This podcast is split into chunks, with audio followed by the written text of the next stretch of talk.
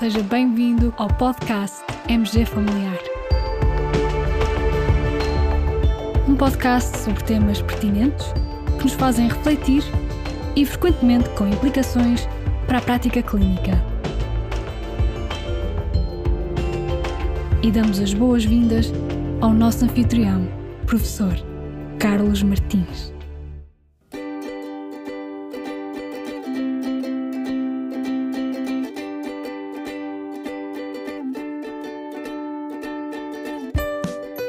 Nas últimas semanas tem vindo a ser debatida na União Europeia uma nova abordagem sobre a detecção de cancro, visando sobretudo a área dos rastreios oncológicos. De início, a Comissão Europeia elaborou uma proposta que foi agora, nesta última semana, debatida e aprovada já no Conselho Europeu. Ora, esta nova proposta implica algumas mudanças que são significativas em relação aos rastreios oncológicos que temos já implementados. E, caros colegas, como sabem, eu sou presidente do Europref, rede europeia de médicos de família que se dedica a refletir e a debater temas relacionados com a prevenção e promoção da saúde, e esta proposta da Comissão Europeia gerou um debate intenso na nossa rede no Europref. Fruto desse debate, elaboramos um statement que eu partilho agora convosco neste episódio especial do nosso podcast. As propostas da Comissão Europeia que nos levantam mais preocupação relacionam-se com o alargamento do grupo etário do rastreio de cancro da mama, que propõe o alargar deste rastreio para as mulheres entre os 45 e 74 anos de idade, quando no momento atual o grupo etário-alvo se encontra nos 50 aos 69 anos. Depois, outra proposta envolve o rastreio do cancro do pulmão para fumadores de carga tabágica considerada pesada entre os 50 e os 75 anos de idade. E ainda a implementação do rastreio do cancro da próstata para homens até aos 70 anos de idade, através do PSA, seguido de ressonância magnética como follow-up, caso o rastreio dê positivo.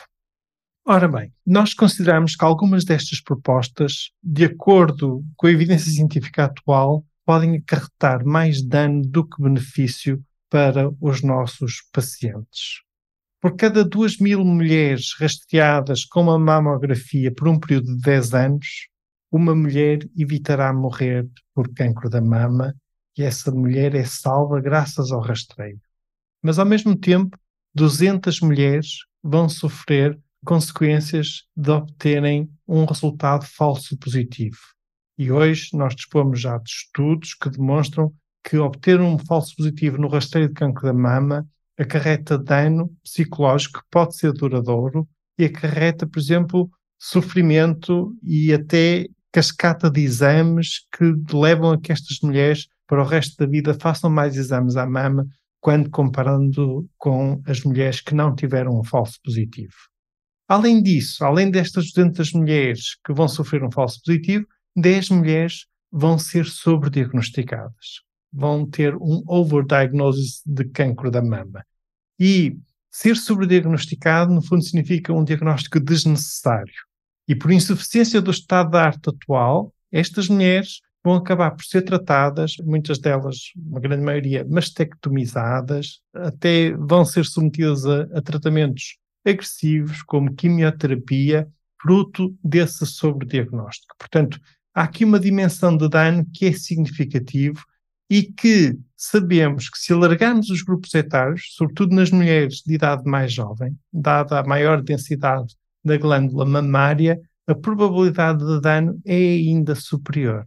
E, portanto, nós chamamos a atenção para este aspecto no statement do Europref.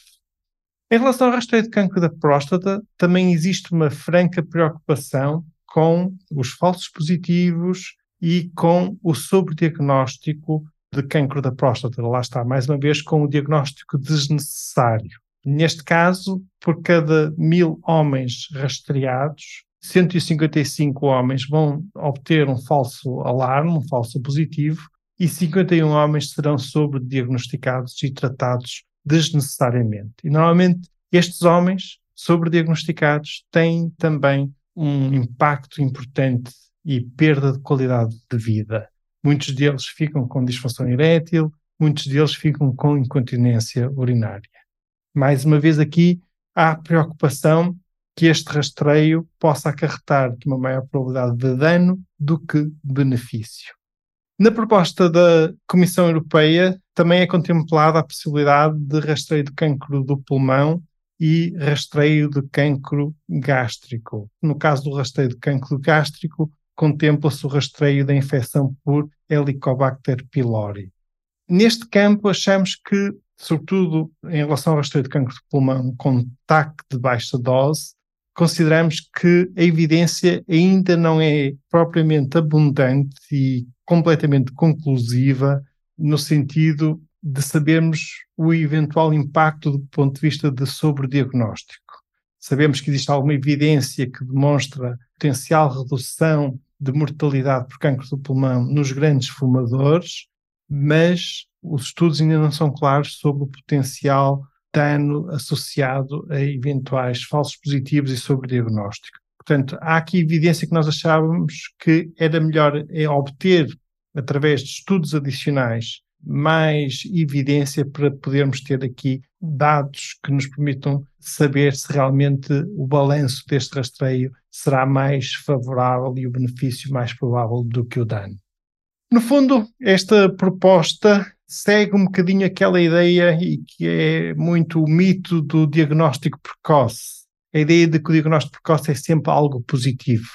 Acontece que é importante termos presente, e nós chamamos a atenção para isso, no statement do Europrev, que quando se faz um rastreio oncológico, estamos a intervir em pessoas que estão bem, que não têm qualquer sintomas.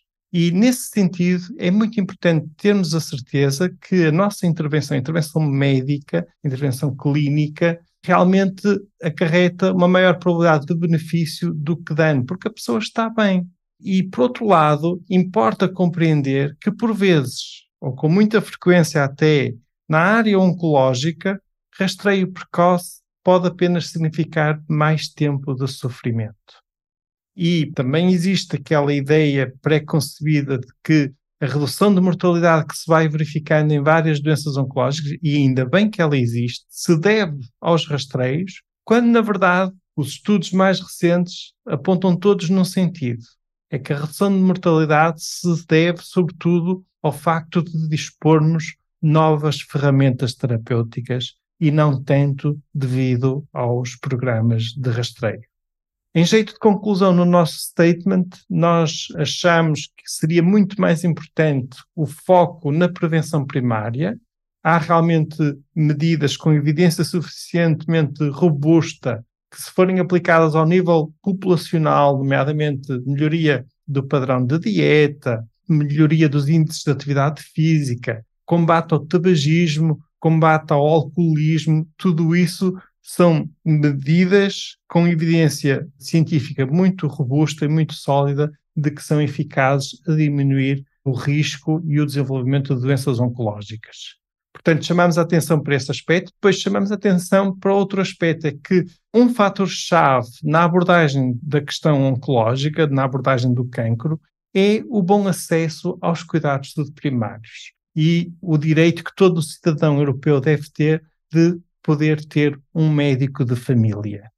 Chamamos ainda a atenção para a prevenção terciária, mais importante do que a prevenção secundária, do que os rastreios, é que quando ocorre um diagnóstico de cancro, o doente possa ter um bom e rápido acesso a cuidados diferenciados na área oncológica e também um bom acesso às novas terapêuticas da doença oncológica. Aí é que está o fator-chave para diminuirmos o sofrimento por cancro. E chamamos a atenção ainda para a prevenção quaternária. No fundo, os novos programas de rastreio deveriam ser implementados apenas quando a evidência for robusta e demonstrar que os benefícios superam os danos.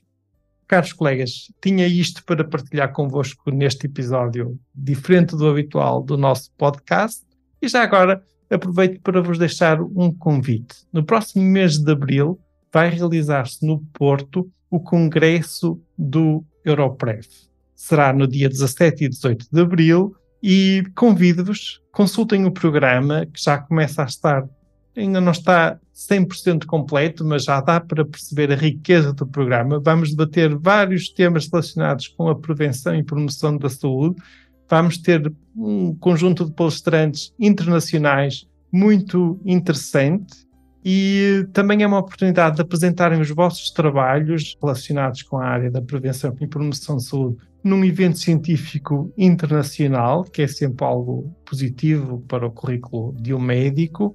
E por outro lado, temos um período inicial de inscrição a preços mais acessíveis e ainda mais acessível se torna o preço se realizarem uma inscrição em grupo. Na inscrição de um grupo de cinco colegas, a inscrição do quinto colega é oferecida. Portanto, temos aqui uma proposta aliciante. Juntamente com este episódio, eu vou deixar então o link de acesso ao site do Europrev e de acesso então à página do Congresso, que se vai realizar, repito, no Porto, em abril do próximo ano, e também o link de acesso à proposta da União Europeia e o link de acesso ao statement do Europrev.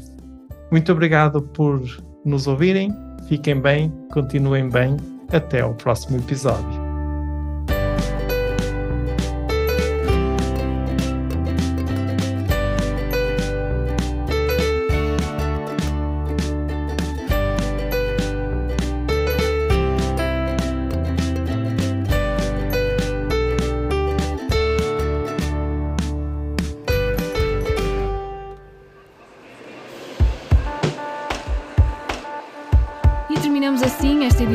Podcast MG Familiar. Muito obrigada por nos ouvir. Se desejar completar a sua leitura, muitos dos conteúdos abordados neste podcast estão disponíveis em www.mgfamiliar.net. Até ao próximo episódio.